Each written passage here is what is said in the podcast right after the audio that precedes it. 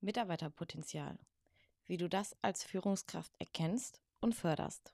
Das erfährst du nach dem Intro.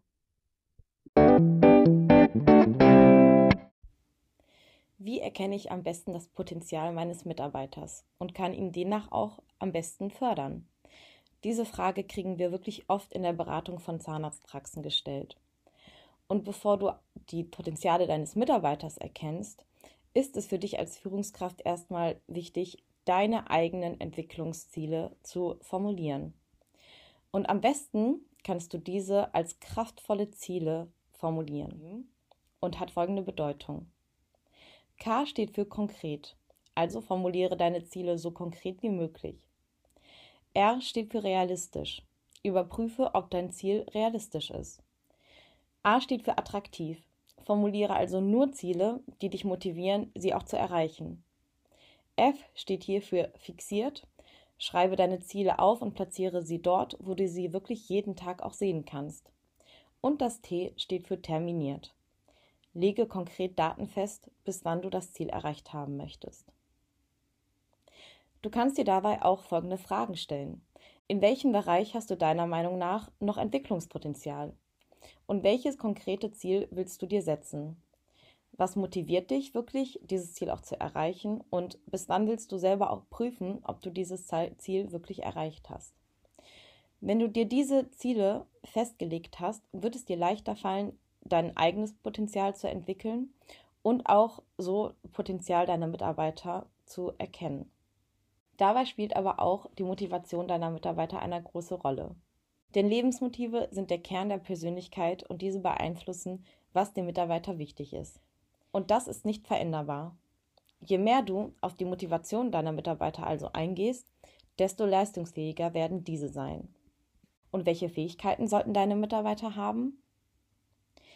Wenn wir von Fähigkeiten sprechen, können wir die in drei Kategorien einteilen. Die erste ist, sind die sozialen Fähigkeiten, die zweite Kategorie sind die persönlichen Fähigkeiten und zur dritten Kategorie gehören die fachlichen und methodischen Fähigkeiten. Die Teamfähigkeit eines Mitarbeiters kannst du zum Beispiel daran messen, ob er gerne im Team arbeitet und seine positive Grundeinstellung den Teammitgliedern gegenüber verbalisiert. Oder auch daran, ob er sich an Absprachen und Regeln hält, auch wenn diese im Konflikt mit seinen eigenen Interessen stehen. Um zu erkennen, an welchen Stellschrauben du drehen musst, gibt es das Können, Dürfen, Wollen Modell. Und das erklärt dir jetzt unsere Personalexpertin Nicole Strohe. Kann man das Verhalten von Mitarbeitern wirklich nachhaltig verändern?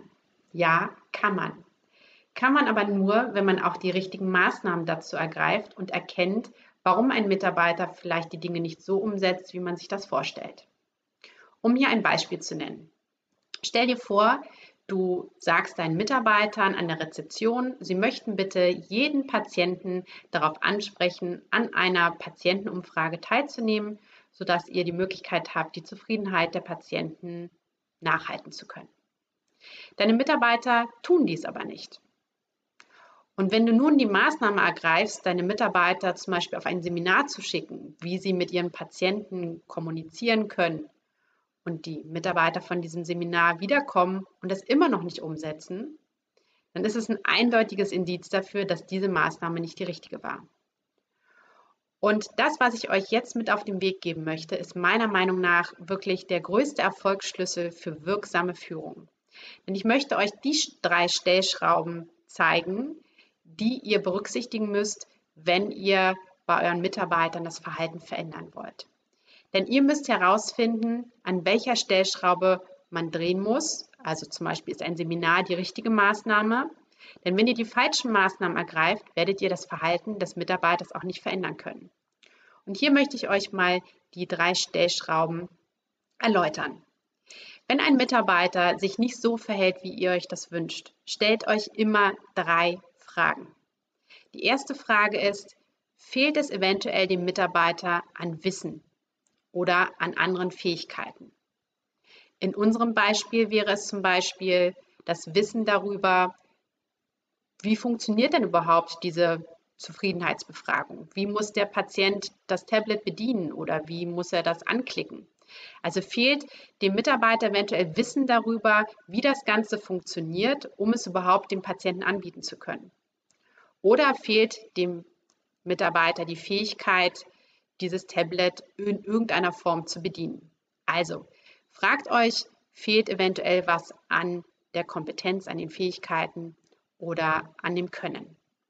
Wenn das nicht der Fall ist, dann fragt euch an der zweiten Stellschraube, liegt es vielleicht am Dürfen? Fehlt es eventuell an passenden Rahmenbedingungen wie Zeit, Material oder klarer Kommunikation? Das könnte jetzt in unserem Beispiel sein, dass vielleicht die Mitarbeiterin an der Rezeption überhaupt gar nicht die Zeit hat, die Patienten darauf anzusprechen, weil hinter dem Patienten schon fünf andere stehen, die letztendlich auch in irgendeiner Form berücksichtigt werden müssen und der Mitarbeiter gar keine Chance hat, das anzusprechen. Also man sollte sich auch fragen, sind die Rahmenbedingungen passend dafür, dass der Mitarbeiter sein Verhalten entsprechend verändern kann. Auch hier wieder die Frage sich immer stellen, darf der Mitarbeiter das tun oder hat er die Möglichkeit, die Dinge umzusetzen, passen die Rahmenbedingungen. Und die dritte Stellschraube wollen wir uns auch anschauen. Die spielt auch ganz oft eine Rolle, nämlich das Wollen. Fehlt es eventuell an Motivation oder Anreizen? Hier kann es ganz oft sein, dass ein Mitarbeiter vielleicht gar keine Motivation hat, den Patienten darauf anzusprechen, wie zufrieden waren Sie denn mit der Behandlung oder bitte füllen Sie jetzt hier dieses Formular aus oder bedienen Sie das Tablet, weil Sie vielleicht gar nicht das Warum hinter diesem Anliegen, sage ich jetzt mal, verstehen. Sie wissen gar nicht, warum machen wir das denn hier? Hat das überhaupt irgendeinen Sinn, irgendeinen Nutzen? Und viele Mitarbeiter führen bestimmte Dinge nicht aus, weil ihnen einfach der Sinn dahinter fehlt. Und damit dann letztendlich auch die Motivation. Eine andere Form von Motivation könnte natürlich auch sein, ähm, wenn wir es schaffen, alle Patienten zu befragen, werden wir am Ende des Jahres die Korken knallen lassen. Ja? Oder irgendetwas anderes an Motivation könnte man natürlich auch noch hinterlegen. Da muss man halt immer nur so ein bisschen aufpassen. Ich bin jetzt kein Fan davon, immer alles zu belohnen, äh, was sozusagen gut funktioniert, weil bestimmte Dinge müssen auch einfach selbstverständlich sein. Das heißt jetzt also für unsere Theorie, wenn ihr wollt, dass eure Mitarbeiter ihr Verhalten tatsächlich dahingehend verändern, wie ihr euch das vorstellt, findet erstmal heraus, woran es liegt. Liegt es an der Kompetenz? Liegt es an der Rahmenbedingung oder an den Rahmenbedingungen, die nicht passend sind? Oder liegt es an der Motivation? Und erst dann, wenn ihr das herausgefunden habt, dann könnt ihr die richtigen Maßnahmen ergreifen. Denn was meint ihr? Was ist die richtige Maßnahme, wenn die Kompetenz fehlt? Dann könnte es zum Beispiel ein Coaching, ein Training sein oder ein Mitarbeiter, der den Mitarbeiter vielleicht äh, unterstützt bei der Tätigkeit. Wenn es aber die Motivation ist, dann fehlt vielleicht noch mal so ein bisschen Hintergrundwissen und einfach noch mal Erläuterung, warum es wichtig ist. Und wenn es an den Rahmenbedingungen liegt, dann muss man vielleicht schauen, dass man dem Mitarbeiter auch entsprechend Zeit dafür verschafft, für die Dinge, die er umsetzen soll. Also, bevor ihr überlegt, was ihr dem Mitarbeiter anbieten wollt, dass er sich weiterentwickeln kann, sein Verhalten ändern kann, findet erstmal heraus, woran es überhaupt liegt. Und dann werdet ihr sehen, dass das Verhalten sich auch tatsächlich verändert, wenn ihr die richtige Maßnahme ergreift. Die Aufgabe einer Führungskraft ist es nicht, seinen Mitarbeitern es besonders leicht zu machen, sondern sie weiterzuentwickeln. Und Weiterentwicklung kann nur außerhalb der Komfortzone stattfinden. Das ist auch ein Grund, warum viele Mitarbeiter erst einmal nicht begeistert sind, wenn es um Weiterentwicklungsmaßnahmen geht.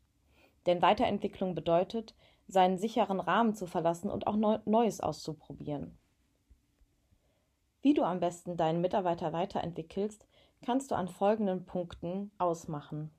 Erstens, die Maßnahmen sollten individuell auf den Mitarbeiter abgestimmt sein. Zweitens, die Maßnahmen sollten auch auf Basis von Mitarbeiterzielen langfristig geplant werden. Drittens, die Maßnahmen sollten gemeinsam mit dem Mitarbeiter geplant werden. Viertens, die Maßnahmen sollten eine Mischung aus Präsenztraining, Online-Training, selbstgesteuertem Lernen und Learning on the Job sein. Und zuletzt fünftens, nach jeder Maßnahme sollte es auch ein Feedback und ein Reflexionsgespräch geben. Mit diesen fünf Punkten kannst du eine wirksame Mitarbeiterentwicklung in deiner Praxis umsetzen. Falls du noch Fragen zu diesem Thema hast, melde dich gerne bei uns. Unten steht der Link für ein kostenfreies Expertengespräch. Und ansonsten freuen wir uns, wenn ihr auch nächste Woche wieder einschaltet.